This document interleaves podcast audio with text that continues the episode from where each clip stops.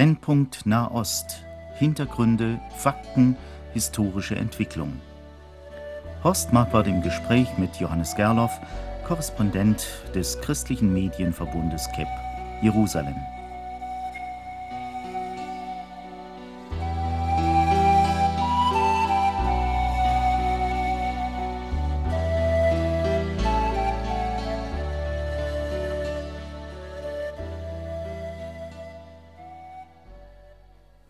Endzeitstimmung. Johannes Gerloff liegt Endzeitstimmung über Israel, über Jerusalem. Menschen hier, die als Christen gerne und aufmerksam die Heilige Schrift lesen, erkennen ja eine Menge von Zeichen, die Jesus gegeben hat, als Hinweise seines unmittelbaren Wiederkommens. Nun gibt es seit 2000 Jahren Menschen, die meinen, Christus komme bald. Irgendwie hängt das ja zusammen. Endzeit, Wiederkommen Christi und die Erwartungen der Menschen. Wie ist das denn in Israel selbst? Gibt es da Endzeitstimmung? Diese Frage muss ich mit Ja und Nein beantworten.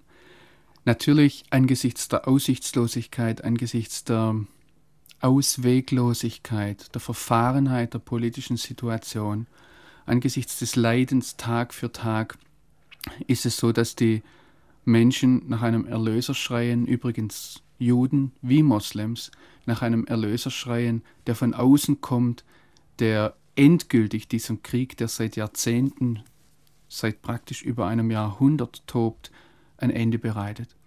Auf der anderen Seite Endzeitstimmung im, ich sage jetzt einmal, spekulativen Sinn, wie wir es in unseren Bibelstunden betreiben, finde ich sehr wenig. Es ist eher der Kampf ums tägliche Leben. Und insofern muss ich sagen, Endzeitstimmung in dem Sinn wohl nicht. Es ist ein Kampf, wie überlebe ich den nächsten Tag? Es ist ein Kampf, wie bekomme ich meine Einkäufe ohne in ein Attentat zu geraten. Es ist ein Kampf, wie werde ich mit der Angst fertig, die, die, die da ist. Es ist ein Kampf auch um die Frage, wie behalte ich meinen, meine Arbeitsstelle angesichts des wirtschaftlichen Niedergangs, der verbunden ist mit diesem Konflikt. All diese Dinge, die das tägliche Leben prägen, sind natürlich oftmals sehr viel prägender als jetzt die, die Hoffnung auf ein Wiederkommen oder Kommen eines Erlösers. Aber trotzdem sagten Sie eben, dass bestimmte Erwartungen da sind, besonders auf einen Erlöser, der von außen kommt. Das ist ja sicher für die orthodoxen Juden noch etwas anderes als für die säkularisierten Menschen. Was sind denn, was verbinden sich für Erwartungen mit einem solchen Erlöser? Also zunächst einmal ist es nicht eine Erwartung, sondern eine Erkenntnis, nämlich die Erkenntnis, dass wir keine Lösung für diesen Konflikt machen können. Und das geht weit über die orthodoxe, über das bibelgläubige Spektrum im Judentum hinaus. Es sind viele Menschen, die heute sagen, wir können eigentlich im besten Sinn auf, eine, auf irgendein Nebeneinander mit den Arabern, mit den Palästinensern hoffen. Ein Miteinander oder eine, ein, ein Nebeneinander ähm, ist fast undenkbar. Und wie dieses, wenn man so eng aufeinander lebt, so eng beieinander lebt, äh, wie dieses äh, Miteinander oder Nebeneinander aussehen soll, da, da sind viele ratlos. Und da ist natürlich der Aufschrei da nach einem äh, Erlöser. Wenn ich jetzt die orthodoxen Juden frage, da sagt mir ein Freund vor kurzem ganz unverhohlen, das nächste, was jetzt kommt, ist der Krieg von Gog und Magog. Darauf steuert es zu und das haben wir nicht mehr in der Hand. Äh, das ist nicht so, dass er diesen Krieg wünscht, was oftmals so dargestellt wird, das sind die Kriegstreiber, sondern es ist die, die Aussichtslosigkeit, es ist die, die nach jahrzehntelangem Bemühen des Zusammenlebens, steht man heute vor einem nie dagewesenen Scherbenhaufen menschlicher Beziehungen, politischer Beziehungen, politischer Bemühungen. Und äh, da ist natürlich die Frage, wo kommt Erlösung her? Und übrigens auf muslimischer Seite genauso. Ich habe Moslems kennengelernt, ähm, die, die ganz klar gesagt haben, auf was wir hoffen, ist, ist dass, dass dieser Erlöser kommt, der diesem Ganzen ein Ende bereitet. Wir haben keine Hoffnung. Aber bevor sich das erfüllen könnte, dass der Erlöser kommt, der Messias, setzen ja die meisten doch noch ihre Hoffnung auf einen irdischen Erlöser, also ein neuer Vermittlungsvorschlag der Amerikaner zum Beispiel, die sich ja einige Monate zurückgehalten haben. Nun kommt also der Sonderbeauftragte wieder. Welche Chancen geben Sie denn diesen Bemühungen und sind da nicht auch viele Hoffnungen, eben, die fast Erlösungscharakter haben, werden die nicht auf diese Vermittler übertragen? In Israel, in den palästinensischen Autonomiegebieten, würde ich jetzt mal vorsichtig nach meiner Einschätzung, nach all den Begegnungen, die ich habe, das Wort Hoffnung nicht benutzen. Es ist eher das Wissen darum, wir müssen irgendwie weitergehen. Und auch wenn ich mit Politikern spreche, wenn ich, wenn ich mir anhöre, was einer der, der großen Diplomaten Israels, Shimon Peres, sagt und wie er es sagt, dann klingt das für mich eher danach, wir müssen irgendwie weitergehen. Wenn Shimon Peres davon redet, dass man mit den Palästinensern reden muss, dann ist das nicht sein Ideal, sondern dann ist es, entspringt das, so habe ich den Eindruck, der Ausweglosigkeit der Situation, weil er sagt, wir haben keine Alternative zum Gespräch, wir müssen irgendwie weitergehen, auch wenn zurzeit kein oder kaum Licht am Ende des Tunnels sichtbar ist. Da gibt es ja eine ganze Reihe von Leuten, die viel Sympathie für Israel haben, die aber sagen, Israel gehe viel zu zögerlich. Und dann kann man mitunter in der deutschen Presse sogar schon kritische Stimmen lesen oder auch in den Sendungen hören, die Israel vorwerfen, hier viel zu brutal vorzugehen und sie müssten also hier viel mehr äh, äh, humanitäre Maßnahmen walten lassen. Wie, wie sieht das aus, wenn man vor Ort steht? Zunächst einmal noch einmal alles unter dem Vorzeichen Ratlosigkeit. Und alles unter dem Vorzeichen, wie gehen wir weiter, kann man das nur sehr schwer beurteilen. Aber wenn ich jetzt die, die vergangenen Monate, nehmen wir einmal die vergangenen 17 Monate, die als Al-Aqsa-Intifada ähm, zusammengefasst werden, da hat Israel eigentlich alles an politischen Mitteln probiert, was vorhanden war. Es hat wochenlang stillgehalten, nicht auf palästinensischen Terror reagiert. Es hat ähm, die Schließung der Gebiete schrittweise aufgemacht. Die Gebiete sind, oder die Palästinensergebiete sind abgeschlossen, weil Israel fürchtet, dass Terroristen nach Israel hereinkommen, die dort Anschläge machen. Ähm, und wenn es ruhige Zeiten gab und wir heute auf das zurückblicken, dann wurden diese ruhigen Zeiten von, von der palästinensischen Führung oder von, von den Leuten, die dort das Sagen haben, eigentlich weniger dazu benutzt, um das, das wirtschaftliche Leben in Gang zu bringen, um Friedenshoffnungen zu wecken und um, auch die Einstellung der Leute dahin zu prägen auf eine Koexistenz, sondern dann wurde, wenn wir heute zurückblicken, diese, diese ruhigeren Perioden, die immer wieder da waren, dazu genutzt, zum Beispiel Waffen einzuführen. Und das bekannteste Beispiel ist dieses Waffenschiff, das vor ein paar Wochen im, äh, im Roten Meer von den Israelis gekapert wurde. Und wir wissen, dass das kein Einzelfall war. Die Palästinenser haben heute Raketen, die haben Sprengstoff, die haben auch Munition in, in Unmengen. An Waffen fällt es dort nicht, es fällt an Brot.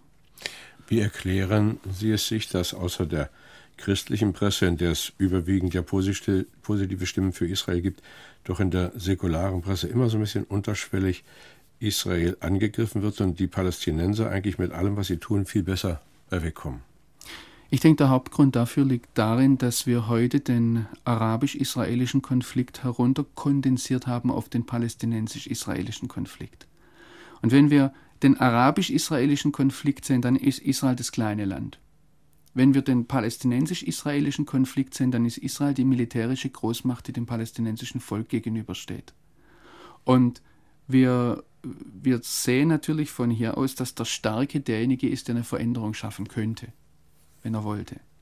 Und deshalb wird natürlich Israel, weil es im palästinensisch-israelischen Konflikt der Starke ist, als der Verantwortliche dargestellt. Aus israelischer Sicht ist es aber so, dass Israel eben nicht nur den Palästinensern gegenübersteht, sondern die Palästinenser die Speerspitze sind dessen, ähm, was, sie, was man in Israel als den arabisch-israelischen Konflikt empfindet. Und man genau weiß, man ähm, man kann dem, dem Gesamtbild im Nahen Osten nicht ausweichen. Und insofern fühlt sich Israel mit dem Rücken zur Wand. Und das ähm, hängt natürlich auch damit zusammen, dass es für Palästinenser sehr wenig Ausweichmöglichkeiten gibt. Und Israel aus der Gesamtsituation heraus, aus der Bedrohung, wenn wir daran denken, es wird jetzt gerade dieser saudische Vorschlag verhandelt, aber da fragt sich niemand, warum die Saudis nach 54 Jahren ohne eine direkte Grenze mit Israel jetzt plötzlich die Existenz Israels anerkennen wollen, unter bestimmten Bedingungen. Ja, Warum haben sie das nicht schon lang gemacht? Ja, ja, Und das sehen wir, das ist ein Indiz dafür, es ist hier ein breiterer Konflikt da. Ich möchte gar nicht über den Irak sprechen oder über Libyen und auch nicht über die Stimmung in Ägypten, das eigentlich der älteste Friedenspartner Israels ist. Die, die Stimmung im ägyptischen Volk ist oftmals sehr anti-israelisch. Und Israel sieht aber dieses Gesamtbild und weiß, dass es den Palästinensern aus diesem Gesamtbild heraus keine Unabhängigkeit geben kann, zum Beispiel in dem Sinn, dass sie eine eigene Armee oder eine eigene Luftwaffe bekommen. Und deshalb werden die Palästinenser immer sagen, oder zum Beispiel, dass sie ihre Grenzen voll kontrollieren können sodass der, der Staat Palästina zum Beispiel ein Militärabkommen mit dem Irak treffen könnte. Das kann Israel nie zulassen und deshalb wird es immer eine begrenzte Souveränität, eine begrenzte Autonomie der Palästinenser sein, was Israel ihnen zugestehen kann. Und das ist der Teufelskreis, in dem wir hier stecken. Gab das ja nach den Friedensgesprächen in Oslo zwischen 1992 und 1995 so große Hoffnungen und Rabin und Arafat wurden sogar mit dem Nobelpreis ausgezeichnet. Rabin hat es das Leben gekostet, eigene Landsleute haben ihn ermordet, nicht etwa äh, Palästinenser. Was ist geblieben von dem ganzen äh, Vertrag von Oslo, von den Erwartungen, die man hatte? Ist da noch was zu sehen? Lässt sich da noch etwas retten? Zunächst einmal ist geblieben, dass die, die Palästinenser eine Möglichkeit hatten, in begrenzten Bereichen äh, eine Autonomie zu versuchen. Und sie haben, also die, die Palästinensergebiete, wenn wir die einzelnen Städte ansehen, die hatten eine Selbstherrschaft oder haben eine, eine, eine, eine Autonomie in diesen Gebieten und hätten ein, ein, autonomes Gemeinwesen darin aufbauen können. Und das war natürlich der Versuch von israelischer Seite her zu sehen, wie verhält sich solch ein selbstbestimmtes Gemeinwesen gegenüber dem Staat Israel. Ähm, das war eine Sache. Die andere Sache ist, dass man von israelischer Seite her sagt, man hat einen weiteren Schritt probiert. Man hat äh, ihnen nicht nur Selbstbestimmung, man hat, man hat, ihnen sogar Waffen gegeben, man hat ihnen Möglichkeiten gegeben, äh, auch die Hoffnung auf, auf weitere Gebiete zum Beispiel, auf weitere Selbstbestimmung, die Hoffnung auf gar einen eigenen Staat. Und aus israelischer Sicht ist es so, dass es sehr viel zerplatzte Träume sind, aus palästinensischer Sicht ganz genauso, dass man sagt, man steht heute vor einem Versuch mit den Israelis, ein, ein Abkommen zu treffen, der letztlich gescheitert ist. Nun hat ja einer der Architekten des Friedensabkommens von Oslo, der Jossi Belin, gesagt, die Palästinenser sind keine gewohnheitsmäßigen Mörder und die Israelis sind keine im Herzen verschlossenen Eroberer. Beide Seiten müssen das Rad nicht neu erfinden. Er steht ja ein bisschen wie so ein Idealist da. Also ich denke, die, die Bedeutung von Jossi Balin ist heute zweifellos in den ausländischen, vor allem westlichen Medien bei weitem größer als in Israel selbst. In Israel selbst ist er eine Randfigur. In Israel selbst hat er, wenn ich das richtig beurteile, heute praktisch nichts zu sagen. Und eines der großen Probleme, und das denke ich, äh, müsste er als Oslo-Architekt und ich denke einmal, wie ich ihn einschätze, auch als überzeugter Demokrat sehen, ist, dass die Leute vor Ort, über die bestimmt werden sollte durch die Abkommen von Oslo. Ich meine jetzt Palästinenser wie Juden. Ich meine konkret die Palästinenser in den Flüchtlingslagern, die Palästinenser in den Autonomiegebieten oder auf der anderen Seite die Juden, zum Beispiel die jüdischen Siedler, die wurden über die Abkommen von Oslo nie gefragt. Und was hätten die gesagt, wenn sie gefragt worden wären? Ich denke, dass die, die äh, Antworten sehr unterschiedlich ausgefallen wären. Ich sehe auf der einen Seite vor Ort zwischen jüdischen Siedlern und ihren arabischen Nachbarn ähm, sehr hoffnungsvolle Kooperationen. Da gibt es Beispiele, die wir natürlich in der Presse so nicht herausbringen können, weil das gefährlich wird für die Leute. Aber eine Folge der, der Abkommen von Oslo war zum Beispiel, dass zigtausende sogenannte Tunesier hereinkamen. Das waren Palästinenser, die haben zuvor wenn wir in ihrer Biografie zurückgehen, im Libanon, in äh, Jordanien gelebt, am Schluss in Tunesien. Und die sind dann mit Yasser Arafat aus Tunesien nach, in die palästinensischen Autonomiegebiete gekommen. Diese Leute haben keine Beziehung zu Israelis, keine persönliche Beziehung zu Israelis, haben nie mit ihnen zusammengelebt, haben nie in Israel gearbeitet, sprechen kein Hebräisch und wurden jahrzehntelang gefüttert vom Hass gegen diesen Judenstaat, den sie nur aus der Theorie kannten das sind heute sehr oft die Leute, die die Macht haben, die die Gewehre haben, die äh, die Polizeikräfte zum Beispiel stellen. Deshalb wurden sie reingebracht, weil Yasser Arafat gesagt hat, ich brauche ausgebildete Polizeikräfte. Und äh, unter diesen Leuten ist natürlich sehr wenig Verständnis für ein Zusammenleben mit Juden zu erwarten. Ja, wenn ich Ihnen jetzt so zuhöre, dann hat man fast den Eindruck, unter den Palästinensern gibt es ja auch keine Übereinstimmung. Da ist auch sehr viel unterschiedliche Auffassung. Bei den Juden ist das ähnlich. Man kann also gar nicht nur sprechen von Palästinensern und Juden. Das ist ja also ein komplexes äh, Gebild, wenn man will, auch ein großes Durcheinander.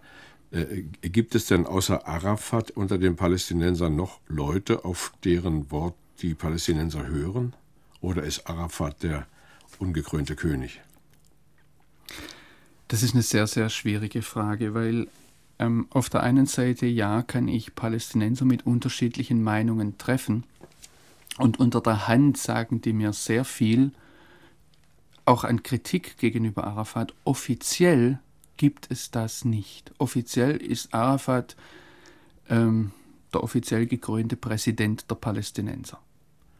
Und wenn ich Gespräche habe. Ich hatte gerade vor wenigen Tagen ein Gespräch mit einem der Sicherheitschefs Yasser Arafats, mit Jibril Rajoub.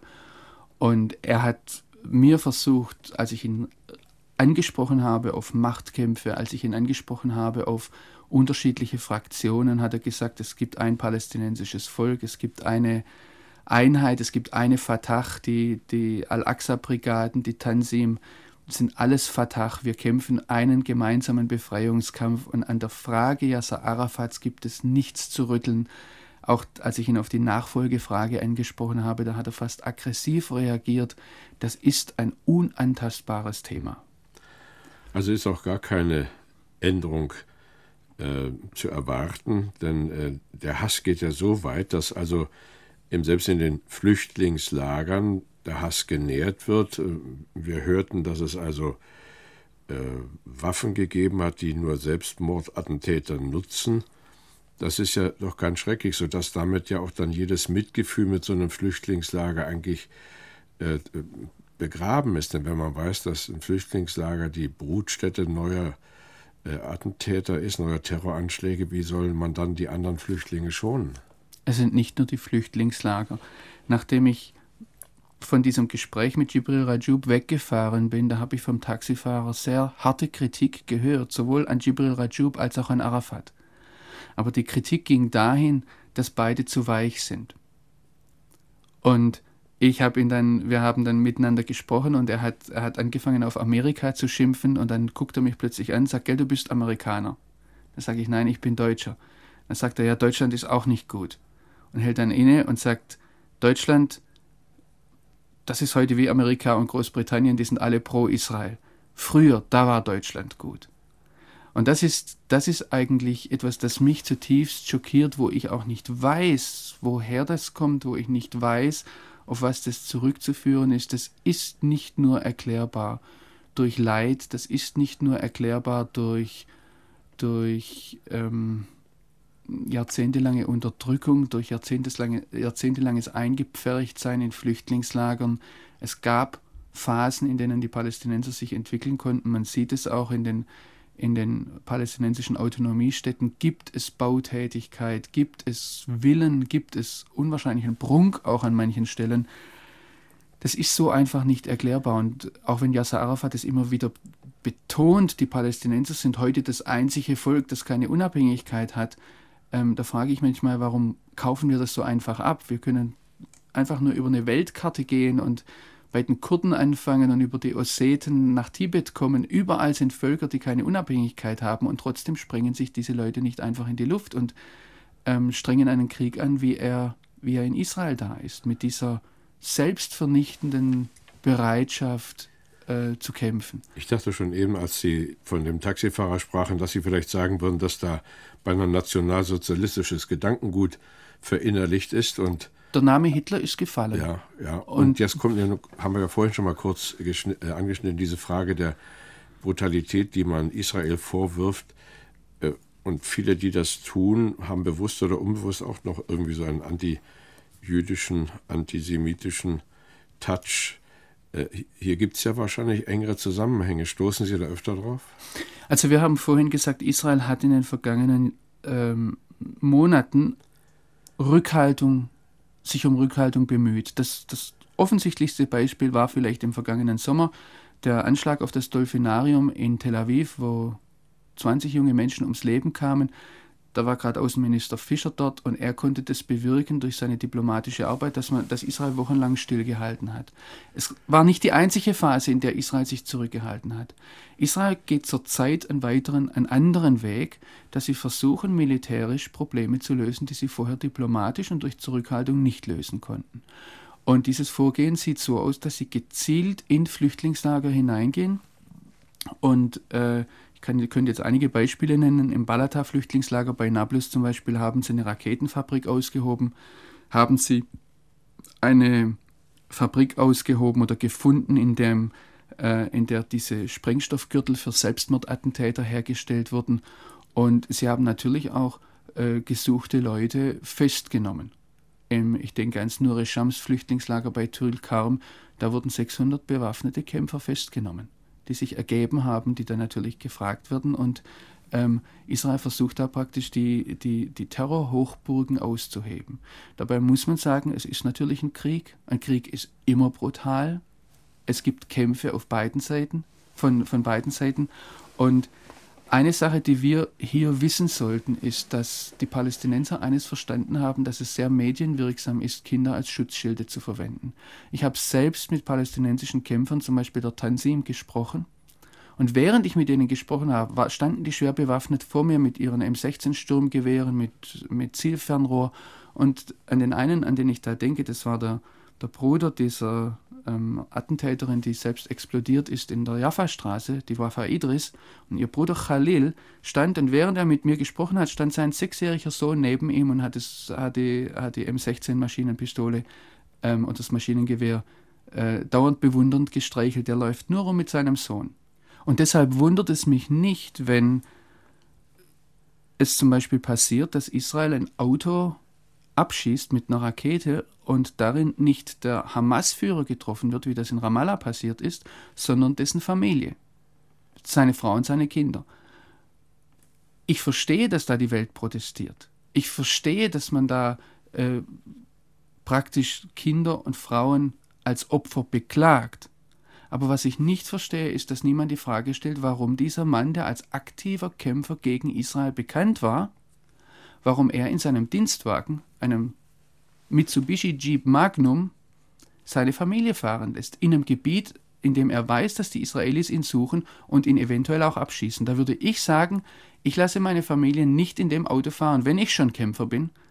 Ich ziehe meine Familie in diesen Konflikt nicht hinein. Und das ist eine Komponente in diesem gesamten Konflikt, dass die Palästinenser bewusst ihre Frauen und ihre Kinder mit in diesen Konflikt hineinbringen. Sie teilweise als Schutzschilde verwenden, teilweise ihre Waffenfabriken, ihre, ihre Terrorzellen in Wohngebieten wie Flüchtlingslagern unterbringen, weil die so undurchsichtig sind, weil es natürlich auch so schwierig ist, dort einen militärischen Kampf gegen diese Leute zu führen.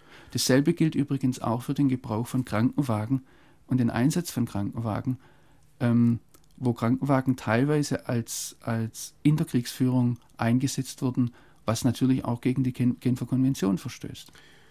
Nun fahren ja prominente und auch weniger prominente Deutsche trotz aller äh, Gefahren, die dort drohen, noch immer nach Israel oder sprechen mit Vertretern Israels und auch der Palästinenser. Und dann gibt es mitunter eben doch sehr äh, palästinenserfreundliche Kommentare. Wer die Situation ein bisschen besser kennt, hat oft den Eindruck, da wird nur mit einer Seite richtig gesprochen. Leiden Sie darunter als Journalist, der mit beiden Seiten spricht, auch? Kommen nicht oft hier aus Deutschland ganz komische äh, Stellungnahmen, wo Sie als Fachmann sagen müssen, der kann nur mit einer Seite gesprochen haben, sonst könnte er so nicht reden? Also als Journalist zunächst einmal leide ich nicht unter den Berichten meiner Kollegen. Ich leide manchmal darunter, dass ich ratlos davor stehe, wie bekomme ich jetzt ähm, Informationen, wie komme ich an glaubwürdige Informationen heran. Aber ich frage mich manchmal schon, wo Leute, die aus einer Entfernung heraus ihre Meinung zum Ausdruck bringen, ich wundere mich manchmal schon, wie unverfroren und auch wie fern aller Realität, die, die bei uns offensichtlich ist, äh, wie das gemacht wird. Und da wundere ich mich manchmal auch, dass es, dass es einfach ähm, bar jeder Fakten und bar jedem Versuchs, die, die Situation dort zu verstehen, ähm, die sehr, sehr kompliziert ist, wie hier Meinungen zum Ausdruck gebracht werden. Nun interessiert uns ja als Christen auch nicht so sehr, was Einzelne sagen, Bekannte oder Unbekannte. Wir wollen selber eine Meinung gewinnen und stellen fest, das ist außerordentlich schwierig. Man weiß manchmal schon gar nicht, wie man noch gezielt beten soll. Ich tue es, indem ich also für die Israelis bete und für die Palästinenser und auch darum, dass die geistliche Hoffnung, die uns Christen erfüllt, sich vielleicht doch auch in diesem Gebiet der Welt noch stärker bemerkbar machen möchte. Sind eigentlich Chancen für die Christen oder ist nicht ihre Rolle eine sehr marginale, unbedeutende? Sie meinen jetzt die, die Christen auf palästinensischer wie die messianischen ja, Juden ja, auf, auf ja. jüdischer was, Seite? Was kann da überhaupt noch? Ich möchte jetzt die, die Wirkung des Gebets und die Wirkung dessen, dass wir als Salz in der Welt da sein sollen, nicht vernachlässigen. Aber als Journalist muss ich sagen, sowohl die palästinensischen Christen als auch die messianischen Juden haben letztlich keinen Einfluss auf die, wenn ich das als Journalist, als politischer Beobachter sage, haben letztlich keinen Einfluss auf, die, auf den Fortgang des Konflikts im Großen. Auf Erden. Aber da sie sich dem gleichen Herrn verbunden sehen, habe ich Hoffnung. Sie haben da vorhin so etwas anklicken lassen, dass eben doch auch auf den Messias gewartet wird. Ich persönlich glaube an die Macht des Gebets ja. und auch an die Macht des Gebets von Einzelnen. Und deshalb habe ich das, was ich gerade als politischer Beobachter ja. gesagt habe, als Christ relativiert. Ja, und für unsere Hörer, was bleibt nach einem solchen Gespräch? Was würden Sie raten? Ich denke zum einen, dass wir als Lernende dranbleiben, uns über die Situation zu informieren. Dass wir zweitens ganz bescheiden und vorsichtig, vielleicht auch demütig mit unserer Meinung hinterm Berg halten und nicht vorschnell Verurteilungen auf beiden Seiten treffen. Und dass wir drittens betend dranbleiben. Und vor allem auch betend über der Bibel und zu fragen, Herr, wo führst du uns konkret hin? Was willst du konkret dass wir als Christen jetzt in diese Situation hineinkommen. Und da denke ich, dass, dass ganz unterschiedliche Antworten auch auf uns zukommen können. Sei es, dass wir ähm, Hilfswerke unterstützen, die dort, die dort vor Ort sind, sei es, dass wir Christen unterstützen, die dort vor Ort sind, sei es, dass wir hinreisen. Und ähm, oftmals denke ich, gerade wenn in einer Situation, wo keine Touristen mehr kommen, jetzt bewusst Gläubige nicht Touristen, sondern Besucher kommen, das kann einen mäßigenden Einfluss haben auf beide Seiten. Vielen Dank, Johannes Gerloff, in unserer neuesten Folge der Sendung Brennpunkt Nahost. Wir, die wir Sie schon eine Weile kennen, beten für Sie und Ihre Familie, dass Sie bewahrt bleiben dort im Land Israel und auch auf Ihren Reisen. Wir verabschieden uns jetzt von Ihnen, liebe Hörer. Wir sprachen mit Johannes Gerloff, dem Korrespondenten des christlichen Medienverbundes KEP mit Sitz in Jerusalem. Auf Wiederhören.